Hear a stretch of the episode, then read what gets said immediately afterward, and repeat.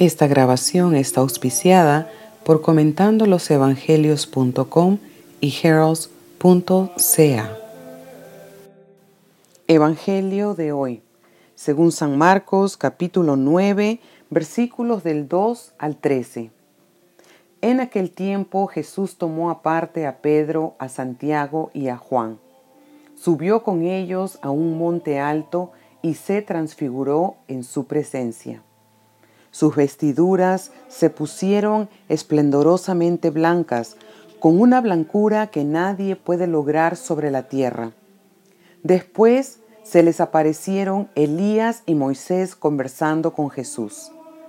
Entonces Pedro le dijo a Jesús, Maestro, qué gusto estamos aquí.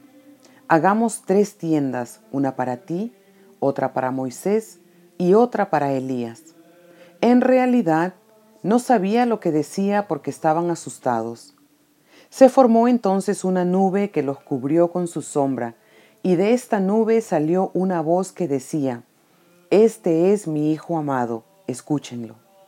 En ese momento miraron alrededor y no vieron a nadie sino a Jesús que estaba solo con ellos. Cuando bajaban de la montaña, Jesús les mandó que no le contaran a nadie lo que habían visto, hasta que el Hijo del Hombre resucitara de entre los muertos. Ellos guardaron esto en secreto, pero discutían entre sí qué querría decir eso de resucitar de entre los muertos. Le preguntaron a Jesús, ¿por qué dicen los escribas que primero tiene que venir Elías? Él les contestó, si fuera cierto que Elías tiene que venir primero, y tiene que poner todo en orden, entonces, ¿cómo es que está escrito que el Hijo del Hombre tiene que padecer mucho y ser despreciado?